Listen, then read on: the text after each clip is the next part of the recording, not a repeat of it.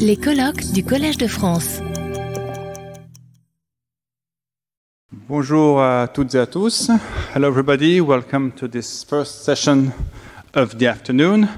Uh, session coordinated and proposed by the Département Policy, the so-called Département Policy, le département Policy de l'Institut Convergence uh, Migration. Um, le département Policy, the Policy Department, by and large, looks at immigration policy worldwide. Uh, and within this framework, uh, we have uh, the pleasure to introduce a panel, a roundtable, uh, which will focus on uh, the policy of labor migration, but understood in a broad sense.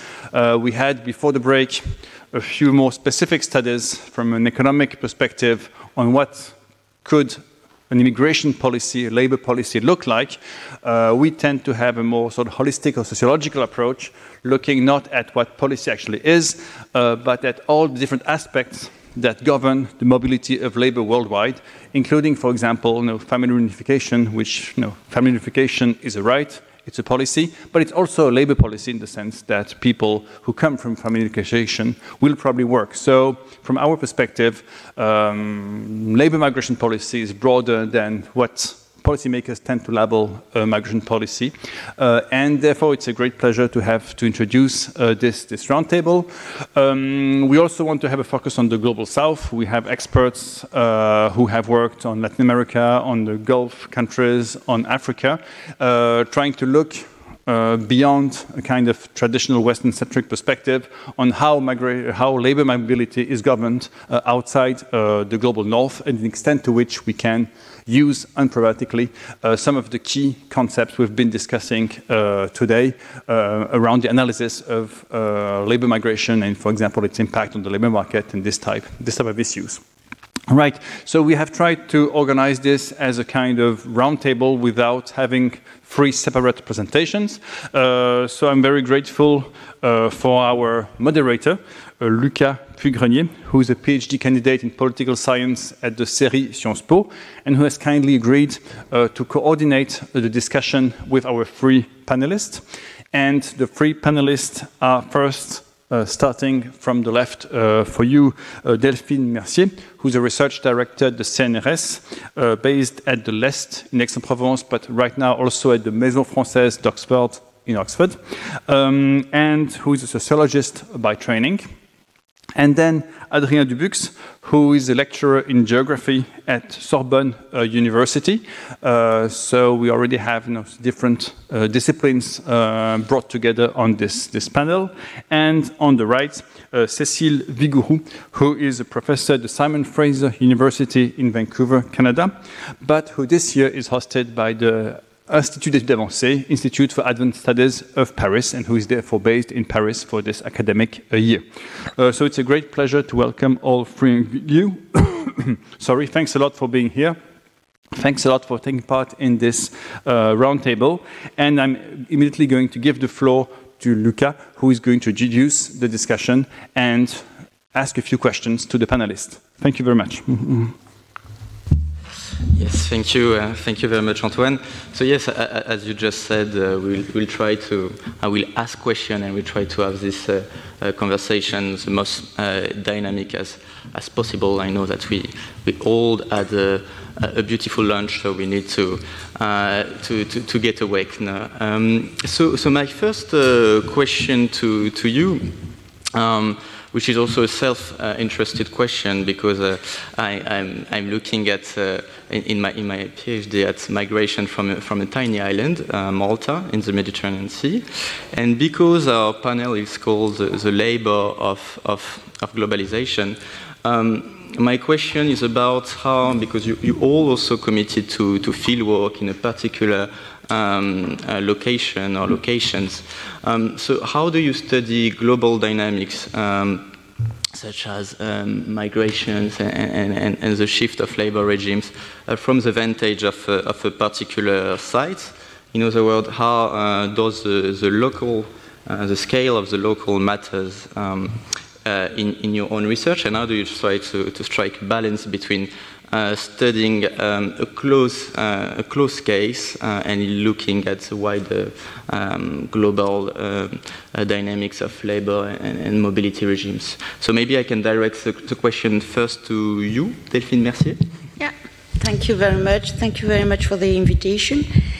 And uh, sorry for my bad English, even if I am uh, now in Oxford. I, I am doing my field camp, and uh, most of the time, when, even if, uh, when I was in Ireland three weeks ago, I met all the people who were speaking Spanish. So, in the logistic type of job I'm studying.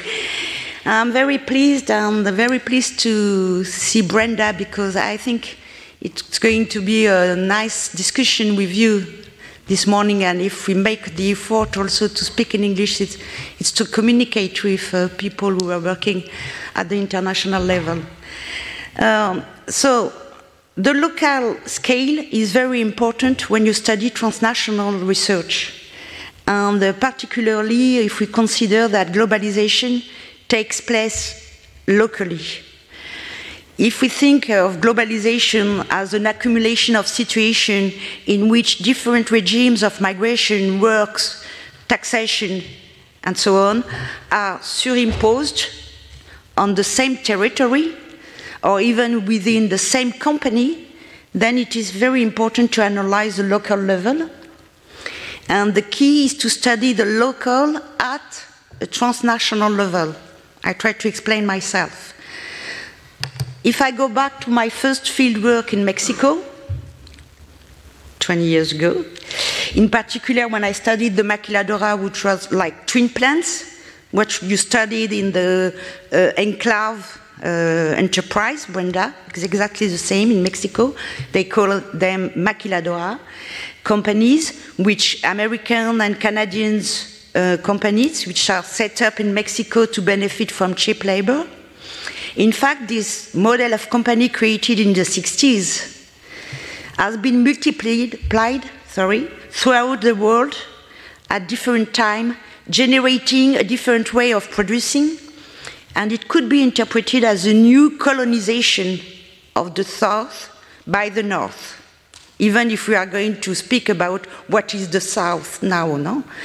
In fact, once again, we have created companies with mobility regimes embodied in work regimes. In fact, labor uh, on migration mobility like an opportunity. This free zone model has had repercussion in many areas themselves developed by staff who had migrated and whose transnational experience was their core business. So, as a sociologist of work at the beginning, I prefer to look at things from the point of view of work, an activity or a specific sector.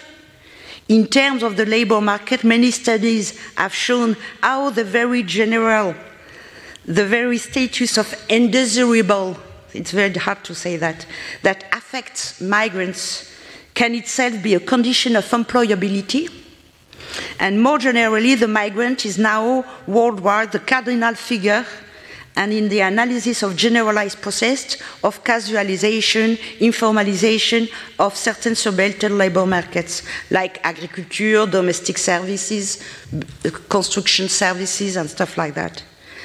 So, whether we this focus on this figure obscure the varieties of forms of economic action in which not only do mobile migrants take their place in the three spheres that migrant world activate the place of origin, host place, and diasporic network, but in which migratory mobility constitutes a very form of profitability. Indeed, I have one minute more. Lucas? You are not asleep, huh? Please, huh? yes, okay. Just three, 30 seconds. Look, Indeed, the confrontation between the general principle of the international division of labor and national common law is not limited to the multiplication of illegalities, the possibilities of suspending a country's common laws for a given period of time creates opportunities to make the most of the local and international environment. So, on this condition, it must be recognized that a certain number of skills and know-how have been accumulated in this field over the last 40 years. So, within this framework to, of these new rules, individuals have been able or obliged to renegotiate professional spaces or create new ones, particularly in the case of intermediaries, but we are going to speak about intermediaries. That was my first answer. Is it okay, Lucas? It's perfect. Okay, and of course, to. we will, we will have time to, um, to, to, to expand a bit uh, uh, later on. Um, so, so, so now I, di- I direct the same question to, to you, Hadrien Dubucs, who, who studied especially the case of the, of, the, of the Emirates, which is often thought to be quite an exceptional uh, case in terms of uh, labor migration. So, so what about the, the relevance of, of, of your case? Yeah, uh, thank you, Lucas. Thank you um, for, for this question. So the, que- question is, if I understood well, is the is about the, the, the status of the local scale in analyzing a global process uh, that is um, pretty much the, the, good definition of uh, international migration. So uh, I, my answer would be from the disciplinary perspective, means for as a geographer, uh, of course places matter and so do uh, the scales and the um, spatial patterns such as the distances, the accessibilities between uh, places. So I've been working for the last five, six years on the particular case of the Gulf region, and uh, it's in, I think it's important to, to say that in the different um, kind of fieldwork uh, run in social sciences about international migration, uh, there is a typical divide uh, depending on the, uh, let's say, cultural areas or regional uh, um, divide of the, of the world. And Gulf region usually is defined and um, held uh, as um, quite um, a consistent uh, region in terms of the migratory uh, patterns. And I think that's interesting to put a stress on, on this uh, regional contextualization. Uh, maybe that's the first scale where we can uh, understand international migration. Um, and to say that maybe the Gulf region is not that uh, consistent or similar. There are strong differences between, for example, the small uh, countries such as uh, United Arab Emirates, uh, Qatar, Kuwait, uh, with um, foreign uh, inhabitants that uh, reach around 70, 80, sometimes 90% of the population in Dubai, for example, or Saudi Arabia, which is quite different. That's the largest country, 35 million people, and only, if I can say, 50% of foreign residents. So within the same uh, regional uh, area, uh, I think it's worth um, putting a stress on the differences, not to consider this uh, local or regional scale as uh, something uh, impossible to, to, to divide and differentiate. Um, the other thing is that um, I think the, the, the, mapping, to draw maps, of course, uh, in geography is a crucial tool to, um, to, to tackle the, the, local scale. And mapping uh, international migrations is not only draw uh, arrows and see how the flows uh, are unevenly um, uh, uh, displayed on the surface in, in a particular region. that's pretty much a work of uh, piling up uh, patterns, um, um, um, characteristics uh, in terms of history, for example.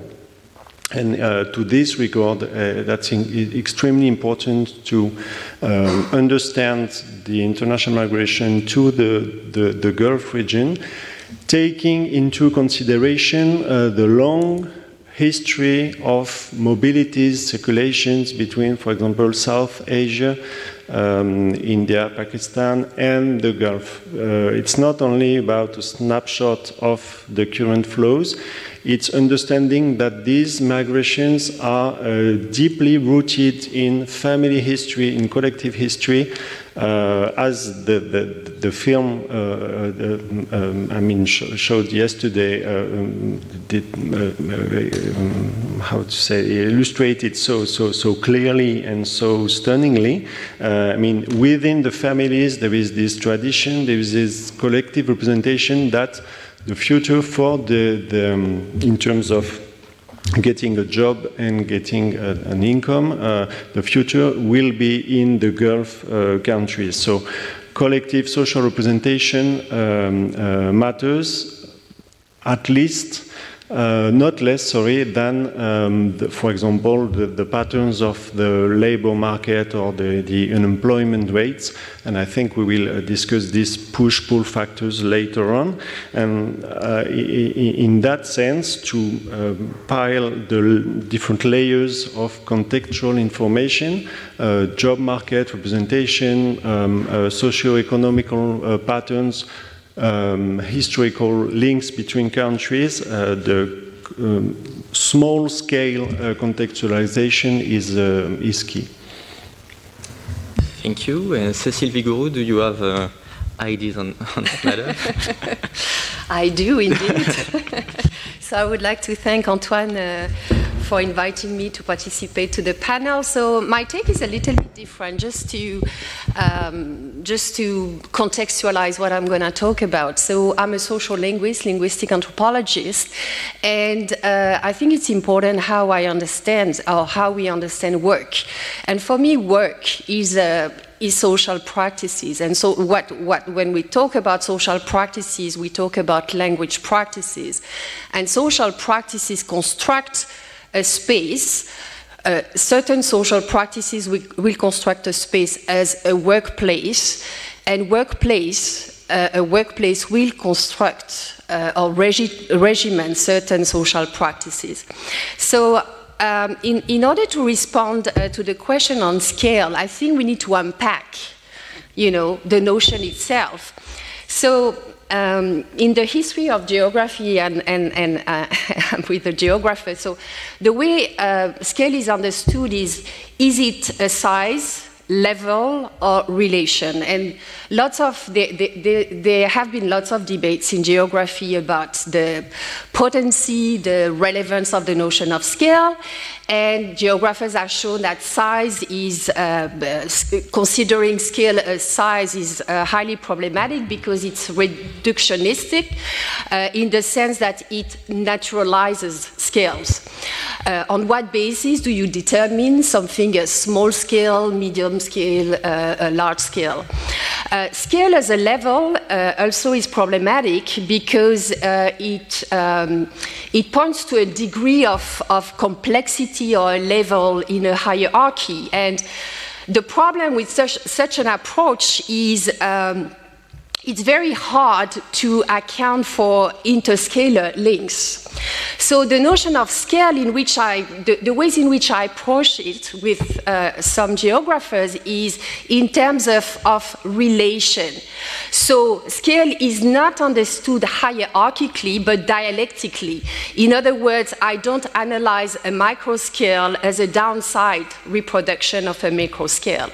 And another, one, another point I want to um, uh, make is that uh, in my work, I understand scale always in relation to temporality. I think you cannot uh, uh disentangle uh, the two.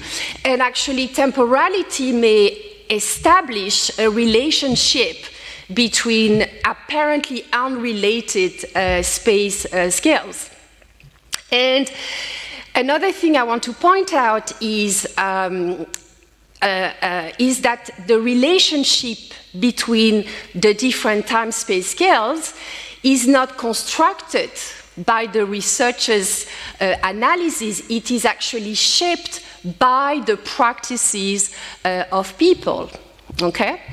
And which uh, points to my, which um, leads to my third point, uh, should we examine scale as a category of practice or as a category of analysis? Okay?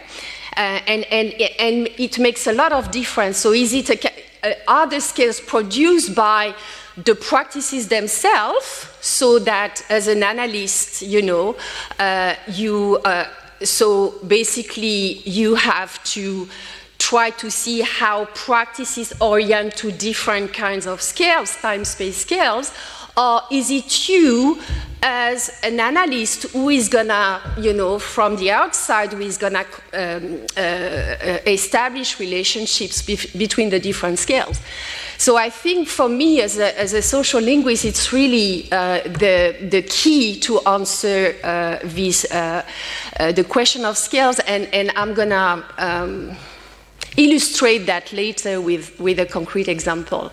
But I think we first need to unpack what we mean by scales in order to, to understand it. Thank you for, for, for the great answer. Um, so, so I, would like to move to, to another question, which is a, a question that has often been raised in uh, uh, the seminar at the, at the, at the uh, um, travail en migration, which is about thinking about labor migration beyond uh, what is conventionally um, understood as economic migration. Um, so my, my question is how do you um, approach labor migration uh, in cases, in situations when you don't necessarily have a specific uh, visa uh, regime, specific labor migrant route, or, or, if, if there is, it does not exhaust all types, um, all forms migrant labor um, can, can take. So maybe I can start ask the question first to, to you, Hadrien, because um, and, and, it's also relate maybe to what we, because you mentioned the movie we uh, we watched uh, yesterday uh, about this Nepalese going to, to the Emirates, but there are of, of course a lot of different mobilities uh, in, in the Emirates. So, so what are your, are your thoughts about it? Yeah, this question of how to tackle the, the and describe and uh, document in a sense the multiplicity of the forms and of the status of the position within the social and, and professional range within the same migratory context, let's say, uh, that's really a question have to face uh, working on the Gulf region, the United Arab Emirates, uh, because that's a very particular country uh, in the sense that, as I mentioned, 90% of the population um, are uh, foreign residents, and so the, the very figure of um, of uh, the, the, the, the, foreign uh, worker uh, can be found throughout the whole social and professional range from the very uh, uh, bottom of the social scale, let's say the, the, the low skilled and low paid uh, worker, workers, Nepali, Indians, Pakistani in the construction sites up to the top managers and successful entrepreneurs and CEOs in the oil and gas uh, industries that can be uh, Australian or uh, from the US and so on and so forth. So the whole range of the professional and social scale is um, based on international migration. So, how to navigate this uh, diversity? Uh, the question is quite uh, difficult because, and that's something that really singles out the, the, the, the Gulf migratory model, is that uh, every one of these um, uh, foreign worker, let's say, uh, has uh, is um, covered and, ha and uh, has to, to, to comply with the same uh, rules and laws and legislations in terms of status uh, means that they have the, they cannot extend their, their stay in the country um, beyond their uh, job contract. That's the basic rules and uh, which had to be um, uh, which goes hand in hand with an absolutely uh, absolute impossibility to reach any kind of citizenship. Uh, well, there are a few exceptions regarding marriage and so on, but I, I, I, put that aside. So, within the same umbrella, an extraordinary um, um, uh, diverse uh, range of situations. Um, how to uh, navigate inside that. Uh, there are different options, and I was that's why I find the, the, the uh, that um, uh, Brenda presented so fascinating because, of course, exploring you can explore the residential areas, you can explore the uh, workplaces, and for example, in the universities, I, I, in the university I used to, to work, there was dozens of different nationalities with the a connection between the nationality and the position. So janitors are from Pakistan, uh, security agents from India, um, uh, IT specialists from um, um, Palestine, Egypt, uh, academics from dozens of uh, countries, and at the very top of the different departments were uh, Emirati because by law uh, they have to be uh, local people at this top.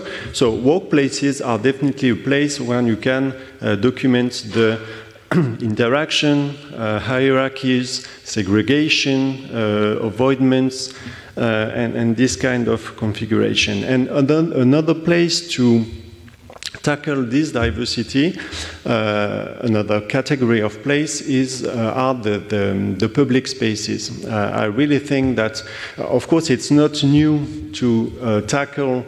Um, so, how to say a society built historically by, by his international by, by its international migrations uh, through the public spaces. I mean that's part of the program of urban sociology for, for, for, for decades.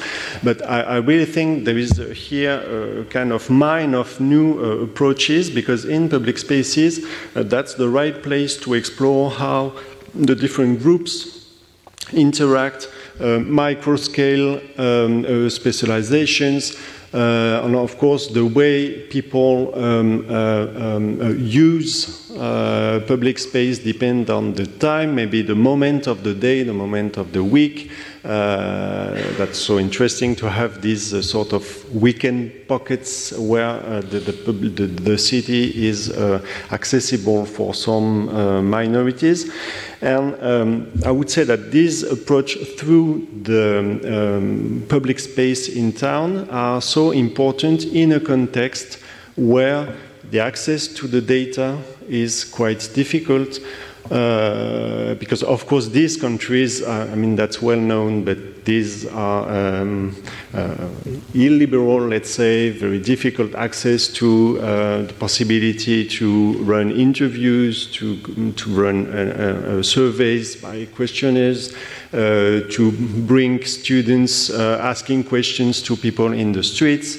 Uh, very few data available on the, uh, uh, the, on the job market divided by nationalities. So close observation in the public space is a good way to um, explore how a very diverse society um, uh, share, let's say, the same uh, urban um, common place and the kind of um, um uh, segregation and, and, and interaction uh, occur in this kind of, um, uh, of, uh, of place. Thank you. Uh, Delphine Mercier. You, you, you, touched upon the, the topic earlier, but uh, so this, this um, high diversity of, of uh, labor migration um, yeah, I was wondering with this question, Lucas, if we were uh, speaking about migration, uh, labor migration, and informality. It was uh, something in your question, like the like if the labor market in the south are labor market of informality and labor market in the north are labor market formality, uh, formal labor market, no? look, I, I was wondering, uh, certainly, to by considering that finally all the people are migrant. So this focus on dramaturgy prevents or confiscates something like analysis of work, of activity, of condition of work. We talk about work as being a central value, but in the end it remains like an adjective, like something which is migration of labor, uh, but it's not labor uh, relations, and the centrality of work is problematic because it, there, there is a very big difficulty to study work really actually. So the the question of migration of labor is a phenomenon that can become overhanging and invasive, now, And we need to observe work not only in terms of intentions, situation of struggle, but above all in the very places where productions take place, where people are hired, to understand different regimes of migration, different types of visa, different type of activity. If we speak about the logistics sector, for example, which is a very transnational activity in the sense that it is an activity that is developed throughout, throughout the world. When you get inside a plant of logistics, you have three types of workers nomads workers, I, I can explain why I call them like that, precarious workers who are very captive of their territory and cannot move around and people who carry out this activity on a temporary basis, like a job. So human resources policies take advantage of this characteristic to set up workforce policies. It means that there is no solidarity between the workers. So it's not because they are different type of visa or of migrant regimes. It's also because they don't have the same condition of work that it's very difficult to, construct, to build a solidarity between them. So the idea that we all the time use this term informality. Uh, when we are in Europe, we speak something which is not regulated by the state or by com official companies is informality. But finally, informality doesn't mean nothing. No, uh, it, it's mean the, and people who are uh, in the south countries uh, speak now about popular economy. Uh, or uh, economic populaire or popular economy and the insertion of this economy in the global chain. And the way they speak about that, it's it's and we have to learn about uh, South concept, which are not really in the South. Huh? Because just I have to remind uh, the colleague from the first day that Mexico is in North America, not in South America. So when we speak about North America, we, we think Canada and United States, but we never think about Mexico, but Mexico is in the north. So uh, we have to, to, to integrate and to, re, and to introduce a reflection about uh, what is the economy which is not regulated by the state or which is regulated by the state in an exception uh, regime. I mean, like the state is not regulated uh, in, a, in, a, voluntary way this type of activities. In, for example, in free trade zone. In all free trade zone in the world, there is in France also free trade zone, the state is not behaving the same as in the other sector of economy. So let's speak about this popular economy just to in integrate it to the global chain and to the transnational activities. I mean, what they are doing in the free trade zone in Singapore, it might be that there is close to the zone other industrial local industry which are linked to this free trade zone and there is entrepreneurs, people who are doing some business around that. So, and I, I, think that uh, I, I, will, I would like to, to, to propose to, to discuss about uh, this new division, international division of work, and to stop to uh, opposite formal and informal, uh, which is uh, final, finally um, a way to, to evitate I don't know if it's, you, you can say evitate. Uh, the, the analysis of exceptional economies.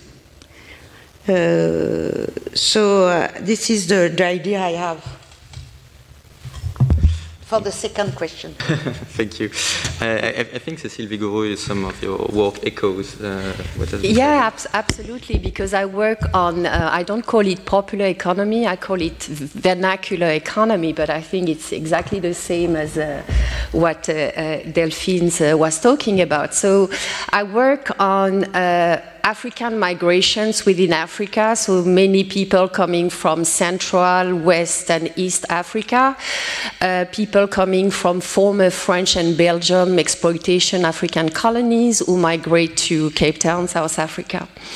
So um, um, before being interested in, in work and, and vernacular economy, so um, when I was asking um, people I interacted with, migrants I, I, I, interacted with on the field, in the field, sorry, um, I was asking them, you know, just, just a matter of small talk, you know, uh, so what kind of job do you do? And most of the time people say, I don't work. And uh, I asked them, but how do you make a living? How, how do you put food on your plate? How do you, you know, sustain uh, your living? And so my follow-up question actually, um, you know, prompted some re responses like, "Oh, I'm a car guard," or "I'm doing this and that."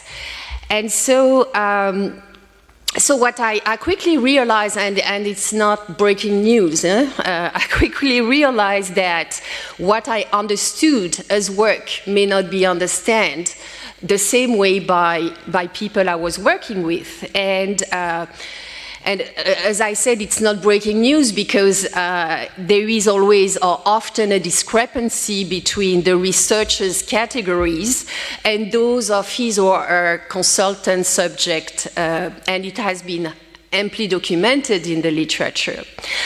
But you know, what it calls for is really uh, an investigation of how categories are constructed in the social environment in which they emerge. And you know, and where they are discursively articulated in order to understand how people position themselves. And it becomes very murky when you work on, on, on informal economy or vernacular economy, which I prefer to, uh, to call it. So, um, so for example, um, uh, what, what I see is that uh, I, am just going to make a, an example about um, a chapter I'm, I'm, writing right now about car guards. So in Cape Town, in South Africa, and, and, and, I guess in many countries, you have people standing, you know, on the side of the street who uh, guard uh, your car, okay? And usually people are paid by tip, and tips are not mandatory, so they would help you park your car. And if you are a bad parker like me, it's actually very helpful. Um, but um, so uh, base, at the beginning in the night, so it's, it's an activity that emerged in the 1990s uh, in South Africa, and it has to be connected with the securitization discourse. Uh, you know, and um, so uh, uh, uh this uh, small, this street level kind of securitization burgeon in, in, in the city or in any city in, in, in South Africa. And, at the beginning in the 1990s, when I was um, uh, living in South Africa, people would consider it as an entry job. You know, you would never do a career as a, as a, as a car watcher. Uh, and uh, along the years, over the years, it has become a full profession. So the condition under which people work are, are, are, are radically uh, the same, meaning that you know uh, they still they are still paid by by tips. But uh, at the same time, they have to work under a company name. So there, they, they, they, there has been a privatization of shopping malls, for example. And if you want to work as a car attendant, you have to, you have to pay for your, your vest, your yellow vest. So basically, you have to pay in order to work and uh, you, you, you make a living like that. Um, so what is, what is very interesting is um, when you talk to people, and there is, over the years, there has been a professionalization of, of, of, of the activity. So basically, uh, people as car, uh, a, parking attendant actually behave like in the corporate world, uh, in the corporate world. So they have, and these people I working, uh, I'm working with have never ever had have never worked in a formalized labor market. So it's very interesting to see that in a way they mimic the, the rules, the norms of the corporate world. So it really, you know, the, the, my example of, of car watching uh, really, uh, um, you know, uh, question a number of things. So uh, is it, it's a non-wage labor, okay? Uh, is the tip an income or not? Uh, is the parking attendant an employee or not? So he has no job contract, but at the same time, he cannot work without, you know, um, the, the, the, the, security company, you know, agreeing for him to, you know, occupy a spot on the street or in a shopping mall. So is it income? Is it tips? Is it a form of begging? Is it a form of, you know, unwaged labor? So it raises a number of questions, and I think, you know, um, what is quite interesting is, um, is uh, it shows that uh, uh, uh, we have to not to take for granted the, the, the you know the assumed categories, uh, social categories uh, with which we work, and this example proves the point. Yeah. Yeah, thank you for showing the, the complexity of, of labor. Um, I like to, to, to go to a very basic um, a question now, but I think it, it, it's an important one, which is why, uh, what makes this uh, migration uh, happen in your respective cases? Uh, the public understood that uh, you all work on, on cases from the, the, global south, and we often assume that migration happened because people want to join um, the global north for better economic, social, political rights. Um, but so in, in your case, um, it seems to be, or at least in my reading to be more complex than a, a, a push and pull factor um, analysis. So, so basically, what makes this migration happen? Uh, how they promoted by state uh, uh, entities or controlled by, by, by legal jurisdiction, jurisdiction sorry, and, and, and, what is maybe the role of, of private actors, uh, intermediaries actors, um, in, in, shaping this new type of, of labor force. Um, perhaps now I, I, turn first to Delphine Mercier, um, because uh, so in the export processing zone you, you, you, you portrayed, you, as you said, it's, it's, a mobility of capital, but it's also a mobility of labor. So mm. how it happens? Uh, yeah, I'm going to follow on this point. That I'm going to try to follow to speak. Uh, we are speaking about migration network, work and migration, labor migration. The switch to English is interesting because the state is a big organizer of migration, okay? Enterprises are a big organizer of migration. The, the, the, uh, the, the talk from the economist, last economist this morning, when he was wondering why France, France in France there is a low qualification, but because France is a big utilitarist of this type of qualification doesn't mean that people doesn't have the qualification. So uh, it's because people are enclosed in, in, in sort of uh, uh, enclosure system of qualification, and the work is organized at a transnational level, and it's very difficult for them to make other type of job. So the state is, has often been the great thinker of labor migration, and uh, we think at the post war years, and particularly the context of decolonization and independence, South North movement has been out of date that the, they organized migration. Even, for example, from people who came from Algeria in, in 1962, some of them came back to France, but most of them go to South America, for example. And they did develop business, uh, industrial business about the orange, like in South Africa. And they sell orange in all the countries when there is a, when it's not the season of orange in Europe, for example. So, but the state was the regulator for this migration. He organized, he financed, they, they propose to people to leave to these countries. So it's an, organi an organizer. Also multinational organized it's, not, it's sometimes opportunity for them. For example, the very good case, very uh, studied in sociology of work about the call center because sociology of work were very happy when the call centers appeared because suddenly they thought there were again the operators, the new operators in the industry. But when you see where are installed the call centers in the world, for example, for Mexico, for United States, all the call centers are in Mexico, Salvador, in the countries where there is most migration of people, of young people, who speak three or three languages and who are very able to give a service about the products for example, the call centers in, for France are in Morocco. The call centers in, uh, for England are in India. So, and you see there is a link very close to colonization and independence. So I think that the relationship is very, is very important between the state and the organization of labor. We are not only in the migration of labor that were, which were described by Michael Piore in uh, Birds of Passage. We have both systems. We have migration of labor and we have migration and labor, I think, if I can make the distinction. I mean like economic system which is organized in function like an opportunity of people.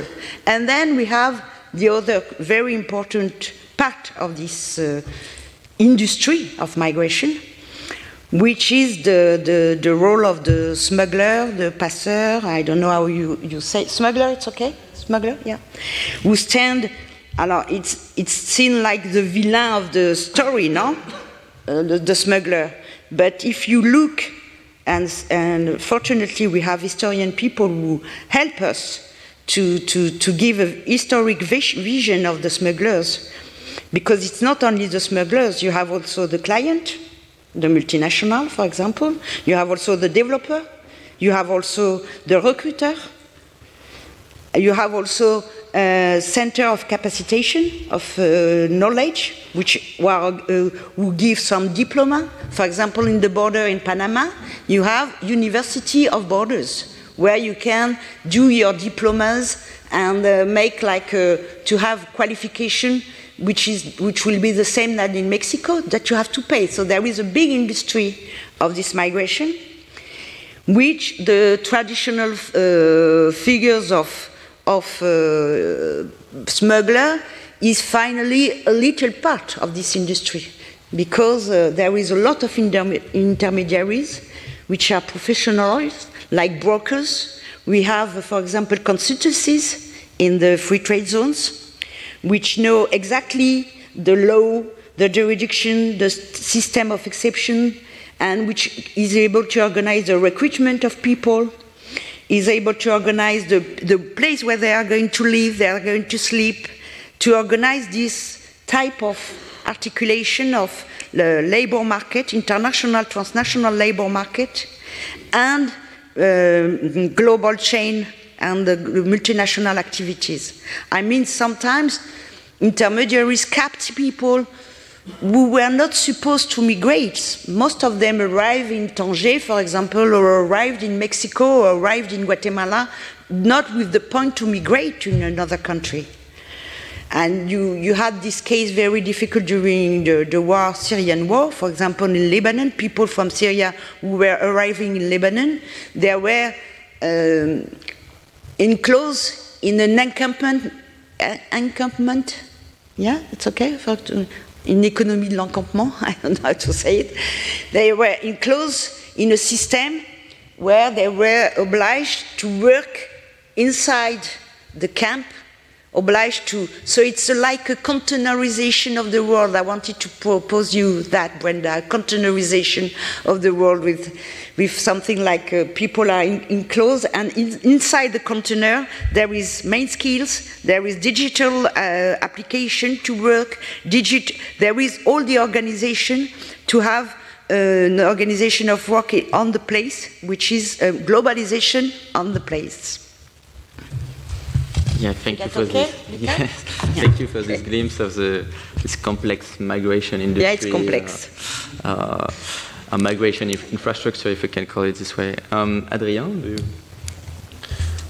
Yeah, um, thank you. My, my uh, answer here again will be based on the, the Gulf um, uh, system, let's say, which been historically based on a quite clear divide between, on one hand, the private sectors, which, uh, which um, expresses the needs in terms of uh, workforce and um, um, designs the recruitment uh, in an extremely flexible way. Uh, and on the other hand, the, the, the states, um, public sector, which um, main task is to uh, make sure that the access to citizenship is impossible or at least extremely uh, difficult and um, only possible in a very few um, uh, cases. So this uh, clear divide, um, uh, interestingly enough, has been um, challenged, let's say, over the last um, few years, and especially the COVID 19 time, uh, really mm, put a, a, quite a crude light on some contradictions on this, uh, on, on this uh, system. Um, so there, there is a few reasons or um, processes uh, that show that the, the, the, the, states, and especially United Arab Emirates, but I think we could find quite similar um, uh, um, trends uh, in the case of the Qatar or Kuwait, um, sort of slight um, changes in terms of the um, um, public or policy uh, regarding um, migration flows. Uh, one first um, trend, let's say, is the move uh, towards um, what is called the post-oil uh, context or post-oil economy that uh, changes a little bit the requirements in terms of job market. The need for um, high skilled uh, professionals, uh, the needs for uh, investors, uh, the attempt to, um, um, let's say, rise up in the map of uh, international tourism uh, or, or, in the map of the destinations for international tourism, the, the, attempt to um, accommodate international events like sports events, of course, or cultural ones. all these changes. Um, have impact on the, the, the, the, the profiles of uh, uh, people that uh, would be required in this new uh, economy.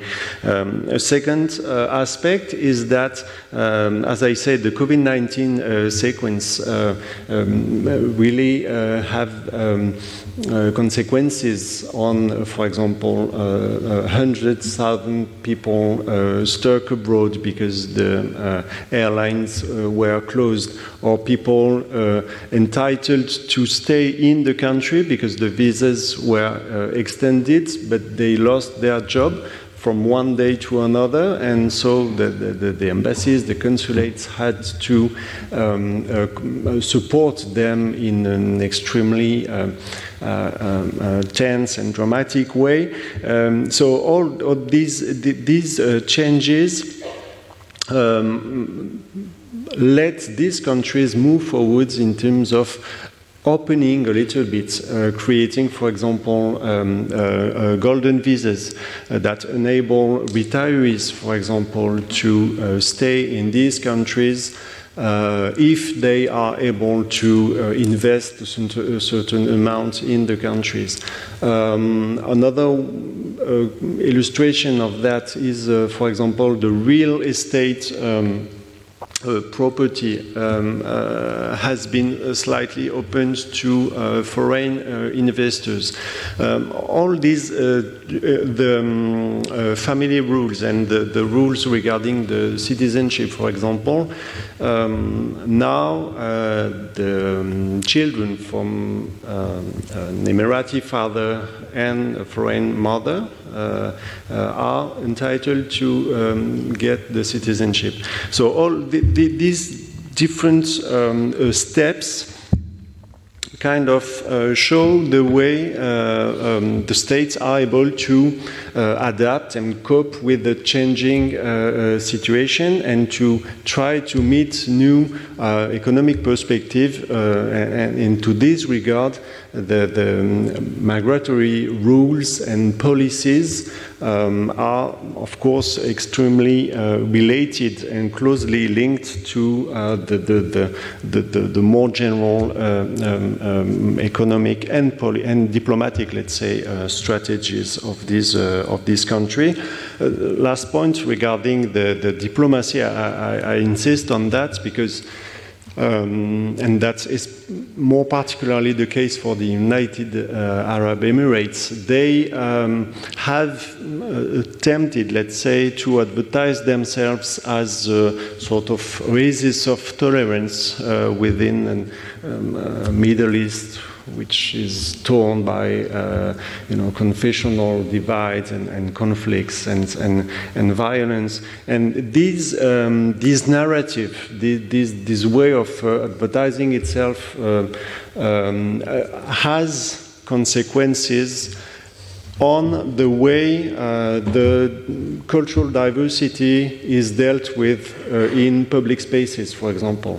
I mean, this tolerance narrative of course, it's um, uh, something related to uh, diplomacy, to um, international relationship, but it has um, impact. We can find this kind of narrative for example, among um, urbanists, uh, professionals, uh, people in charge of designing and regulating the public spaces, with this kind of reflection of how the public um, bodies um, try to um, um, translate, let's say, these uh, general uh, um, uh, um uh, objective or strategies within a very um, specific and technical aspect of the daily life in these um, uh, in, in the UAE uh, cities.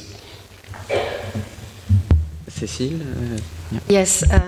So, uh, sub Saharan um, African migration to uh, South Africa is, has been really uh, very long. Uh, you had lots of migrants uh, coming from Zimbabwe, Malawi, um, who worked uh, in the gold and diamond mines. but that's not the migration I work with. Um, I, I, work with, I mean, to make it short, Francophone African migrations. And francophone doesn't mean that they necessarily speak French, but they come from a former uh, French or Belgium exploitation colony. So.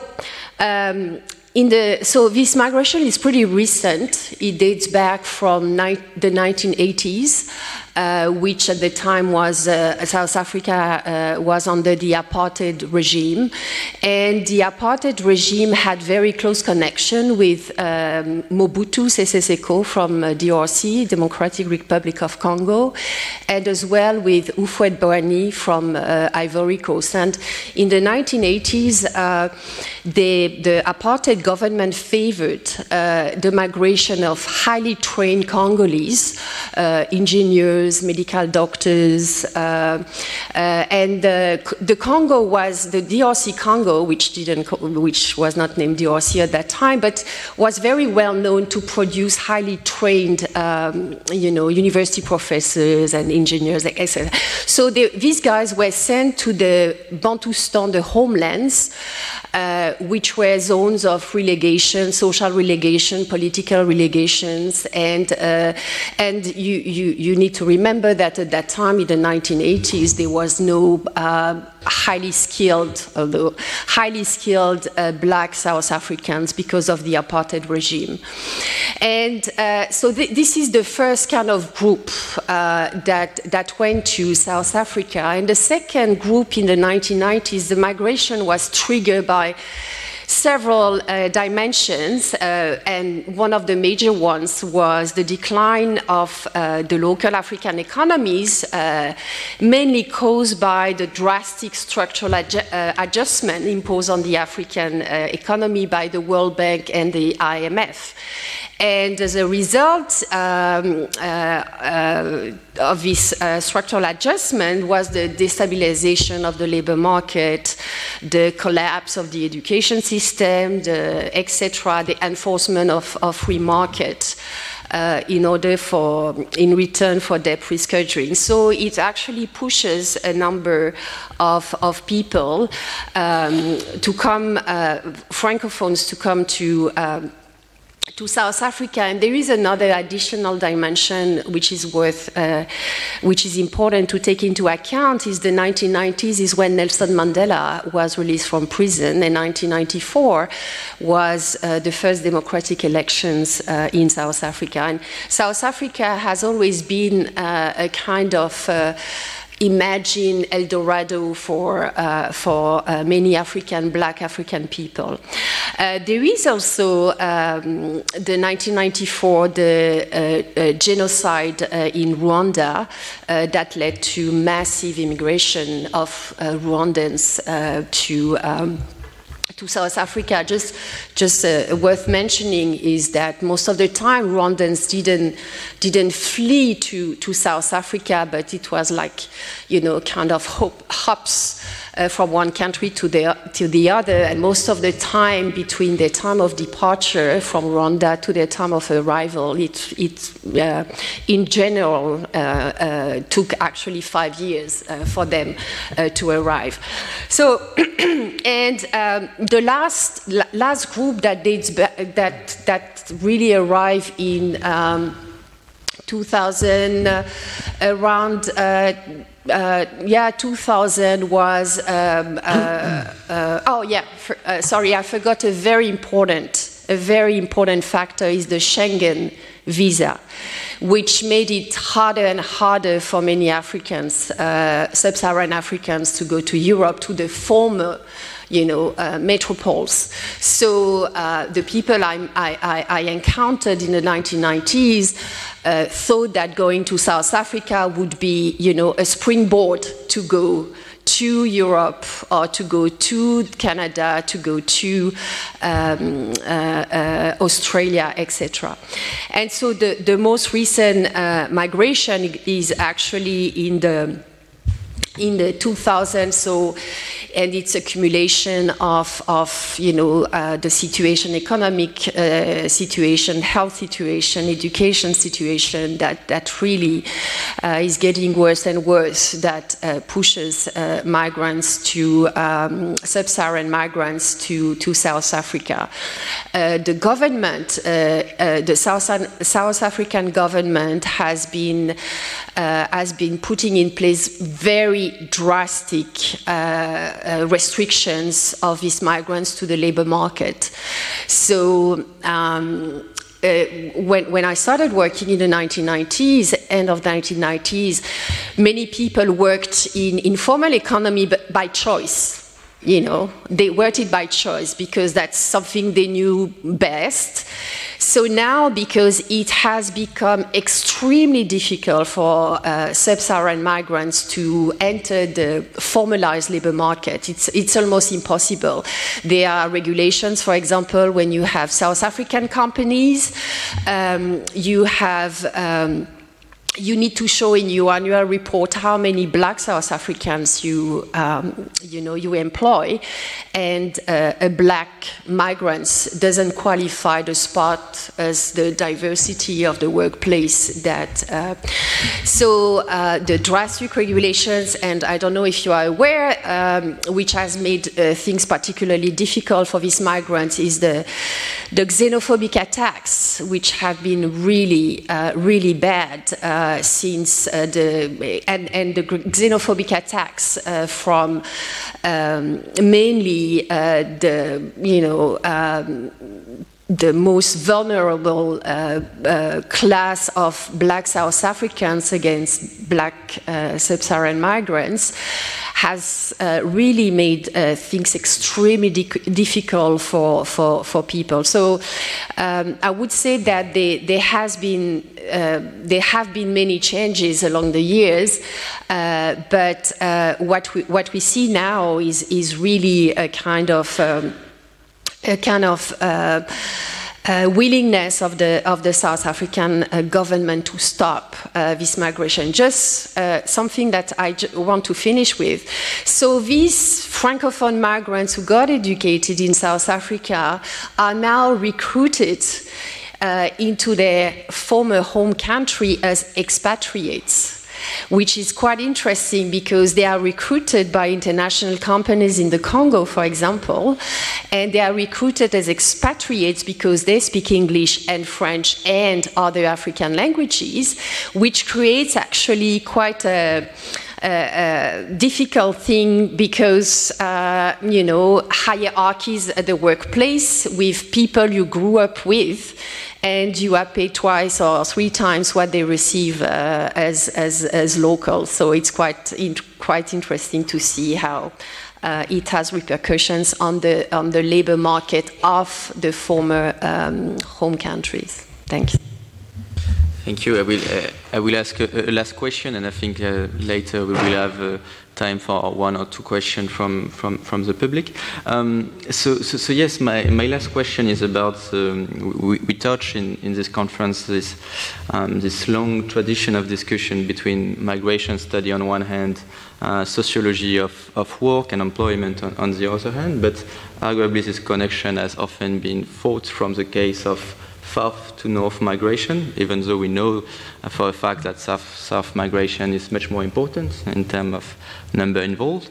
So, so, so, my last question for you is um, how, according to you, the studies uh, on the global south um, fit within migration studies in, in general, uh, first, and, and, second, how you, you, you, think they can contribute to cast uh, a fresh light on, on our understanding of migration and, and labor mobilities. Delphine, maybe you want to start? Uh, yeah, so when you, when you were saying that there is a long tradition, I think that the tradition is not so long uh, in Europe. Uh, and so there, there is some work, particularly by historians who study the link between migration and work. Uh, but uh, in fact, fairly recent and these two feet were formed by turning their back on each other, something like that, especially in France, because it was difficult to admit the use of migrant uh, people in the labor market, to deny the fact that there were not going to be salaries people. So that there will be a regime of utilitarians, it was difficult to admit. So I think it's not that long and I think the historian people uh, uh, learn, uh, teach us a lot, and and the, the, the, strengthening of, of borders has also mean the superimposition and multiplication of circles of rules, which the interpretation is very complex, is increasingly complex, because you have market rules, you have tax rules, the rules of common political and economic areas which are still imposed, and the rules of the nation accompanied by a list of exceptions. So this is uh, organizing a complexity that it, you need to study to, to study the relationship. And it's not only, uh, uh, you need to understand the history of the context, the geography of the context, the sociological uh, relationship, labor relation in the context. So it's, uh, I, I, think it, it needs an interdisciplinary uh, approach.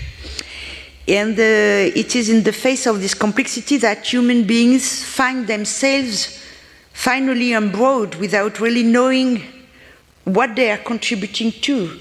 Uh, let's take the case of young people. I was in Casablanca in September.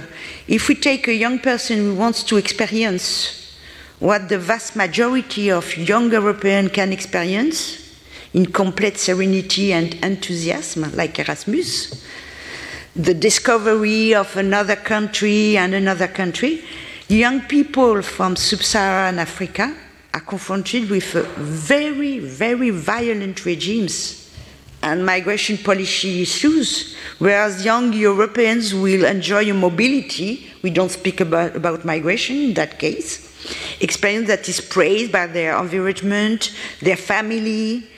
And so there is a system of economic opportunity that takes advantage of these obstacles in one way and the fluidity of the movement. So this type of millefeuille, this is a very good uh, dessert uh, millefeuille French millefeuille, um, is, is, visible at the borders. You can see that at the like Strat in the geological break zone, no tariffs in economic break zone. So there is a complexity mean that borders intermediaries, entrepreneurs need to be better qualified to understand, apply, uh, to, to, to imply these type of rules. They are professional, they have network, they need to mobilize different circles and keep abreast at the changes.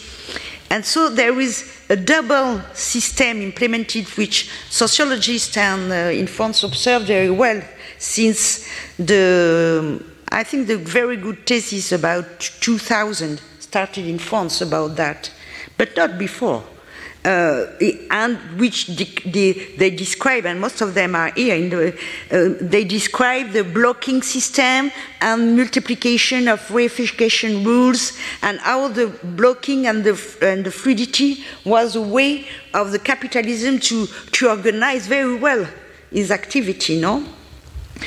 So I think that there is, uh, in order to, to study this very relationship, uh, migration and work, or work and migration, not labor migration for me, we need to get away from two methodological um, think uh, position. We need to, to think about that. Firstly, perhaps to, at very most empirical level, to, to do is to stop looking at work only through the lens of a wage society organized. Even in France, there is not a wage society, and all the people have salaries. So we have a difficulty to, to understand that France is not like what we think it's, we would like to, to be, bah, tel qu'on aimerait qu'elle soit. So today immigration, that um, we need to consider the worlds of work and their organization, the relation of domination. We need to understand what is it to go through wage employment, to go through precarious employment, to go through entrepreneurship, even both at the same time. I mean, like, I'm not saying it's good, I'm just saying that we need to accept, to see, and to observe this type of regime of work. And the second uh, methodological position, which people here know very well, is to, to, to not study migrations only from the point of view of the, uh, the, the, the, receiving society. We know that since 90s with Sayad and but the issue of migration is very, very complex. So we need really to understand and to accept that Morocco and Mexico is not only a zone of transit, it's a country with an economy, with a transnational economy inside. So if we look at Mexico and Morocco only like transit country, we don't understand the country. We need to understand what is the economy of the country, what does it mean to migrate in the country. If you look at the demographic data, a migration, uh, uh, Mexican migrate 35 times in his, in his life before doing in, in international migration. In the country, French are migrating two or twice in their life. So it's very different. So we, we need to know more Mexico and Morocco, and not only that uh, the externalization of border is a very good concept, but there are countries the, where there is an economy and uh, to, when people cross Mexico, cross Morocco, most of them stay to work in Morocco and in Mexico. So there is an economic system. So um, this is these two limits of proposition for the ICM. yeah, uh, thank you. Regarding these. Um, uh, south to south uh, migration, uh, I must say that, uh, of course, the, the, the, very notion of global south is not that easy. I mean, that's a common view to say that, but that's not easy to uh, uh, define and, and, and, map, let's say. But that's why I guess this notion is so commonly used and interesting. Again, from the perspective of fieldwork and, and work on the Gulf region, that's uh, interesting in these debates because uh, to, somehow that's not easy to uh, define and categorize in terms of is it north uh, or is it south. Um, th th that's why it, that's very mm, interesting point and place to observe something uh, uh, which is um, sort of uh, complexification of this uh, flow regarding the uh, um, categorization of, um, of countries from origin and of, of, the state in terms of wealth and, and position in the, the world hierarchy.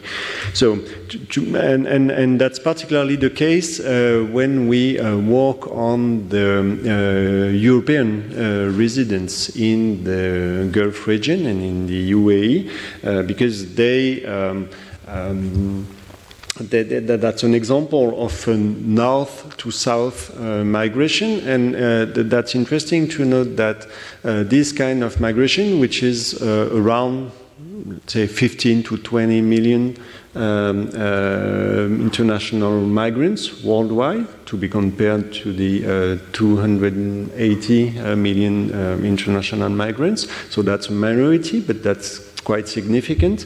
This north to south migration says a lot uh, about the countries and about the transformation, evolutions of the uh, um, I mean, international divide and, and the, the, the, the, qualification and the professional skills that are available in the, the job market uh, worldwide.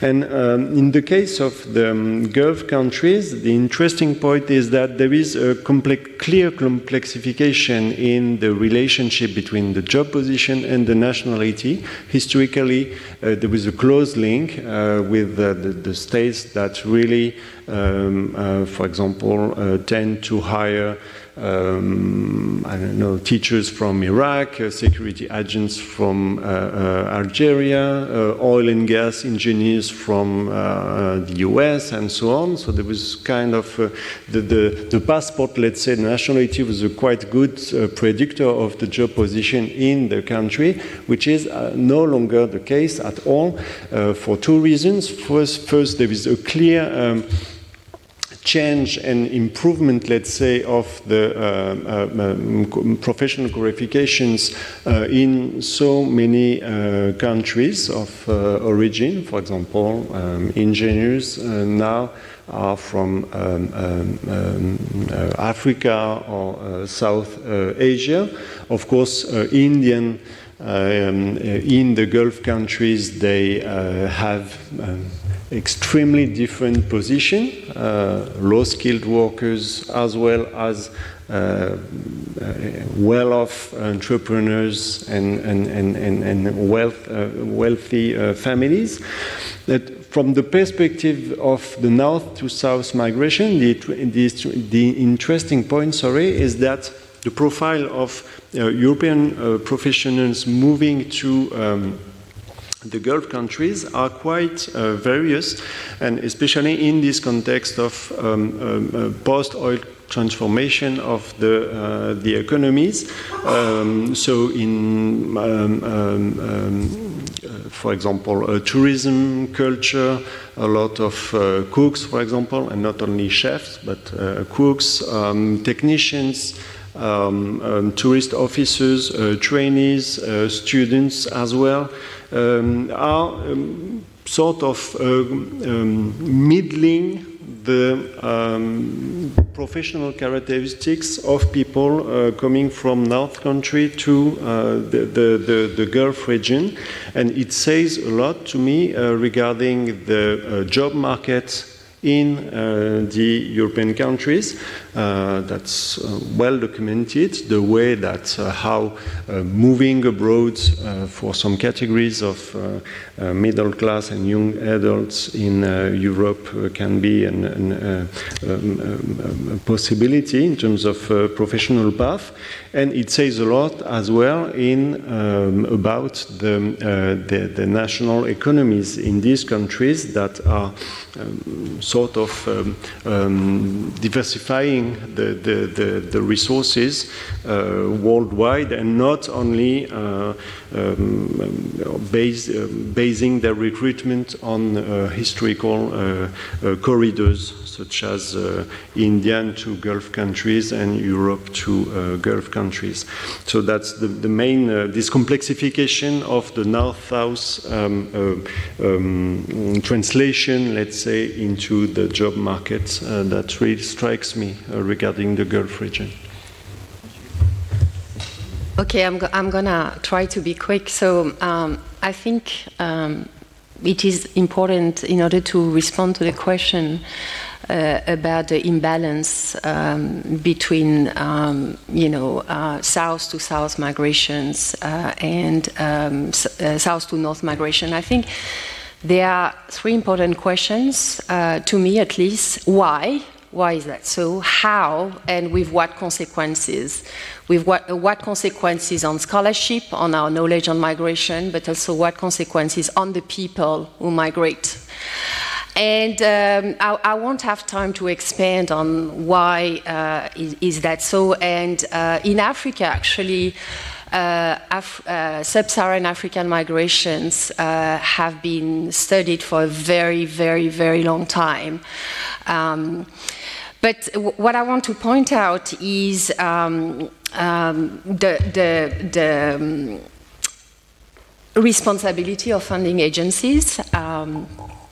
And um, in, in not uh, really um, uh, giving money for, for this kind of research. And, and I want to connect that to, um, to the ways in which uh, the biases, uh, the ways in which migration has been pre- predominantly framed since World War II as an economic and therefore political matter um, with governments of the North constructing migrants primarily, if not exclusively, as economic actors and manpower. Uh, rather than full-fledged participant in, in the host policy. And it has, this framing has important consequences um, on the research questions on migration, um, how uh, these research questions are informed or inform policymakers' uh, decisions. Um, but I think the, the imbalance in the production of knowledge on migration raises both political and scientific uh, issues. First, I think it constructs our sociological imagination of the migrant, and it shapes scholars' questions and therefore their findings. And I think the, the, other problem I see is that the imbalance of knowledge production is fostered and unwittingly feeds European and North American nationalist discourses, whose ideological apparatus draw its inspiration from a long legacy of racialized and racist discourse. So basically, by shaping the research question, the policy driven agendas of the North produce very distorted narratives on migration dynamics and on migrants' practices that do not account for the experience of the million of people uh, worldwide. The third point, if we want to look at uh, migration and, and labor, is that the research question on labor uh, le- uh, and political economy, um, usually addressed in the scholarship on migration uh, to Europe and North America, are generally based on post Fordist labor regime and knowledge based and dominant service economies. And this is actually not the, um, not the reality, the economic reality um, uh, that, um, that uh, most of the Africans experience. And they mainly operate in non bureaucratic economies. Um, and um, so I think um, what I want to point out uh, is um, there has been, um, um, I, I, want to point out the, the ways in which economists uh, as well have, um, you know, uh, in a way frame our discussions on, on, on, on, on uh, on labor economy and, and the role that they played um, uh, the instrumental role that they played in fulfilling um, the migration policy mandate given to the labor, uh, international labor organizations. And it has very concrete consequences. For example, um, the, the International Standard Classification of Occupations has been produced by economists. So basically, when you uh, categorize somebody as highly skilled, semi-skilled, unskilled, actually is produced, was produced at a particular time for particular reasons, um, uh, and and that still these categories still operate. And they produce a, a, global mobility regime because according to very um, um, uh, problematic, um, and I, I, don't have to, uh, I don't have time to discuss that, but so basically, these uh, categories uh, uh, um, have, have direct consequences of if people are going to be allowed to enter a country, if they are going to allow to uh, to work or not. So. Um, so when, when, when you look at uh, uh, work or vernacular economies from, from the point of view of Africa, um, I think uh, it really uh, help us to rethink uh, these institutionalized categories that have been instrumentalized. The, the, the job classification has been instrumentalized by governments and uh, sometimes have been taken for granted by us scholars. So there is a very large literature on critical labor skills that shows how you know these skills, labor skills, are extremely problematic. And uh, basically, all the people I work with uh, in South Africa would qualify as unskilled, unskilled migrants. And in my work, I try to, by shifting the discourse on what is being skilled, by shifting the lens, actually, I show that these guys are extremely skilled and um, and actually uh, they, the cap, the capital that, that they have accumulated the, the you know uh, cultural capital that that they have accumulated actually is very uh, convertible, transfer, uh, transferable in the socio, um, the new socio-economic ecology in which uh, they resettle. So basically, um, um, what, what the message I want, I want to drive home is that working on informal economy in the global south prompts us to un unpack a number of taken for granted assumptions about what is work, what is labor skills, and how we as scholars account for them in order to give justice to the multiple resources migrants, migrants deploy in the day-to-day -day basis uh, in order to make a living. Thanks. Thank you very much. I don't know if we have time for a question from the public. What do you think, Antoine? Do you? Yeah. Maybe one or two questions, uh, whether in, in French or English, whatever you're the more comfortable with. Retrouvez tous les contenus du Collège de France sur www.colège-2-france.fr.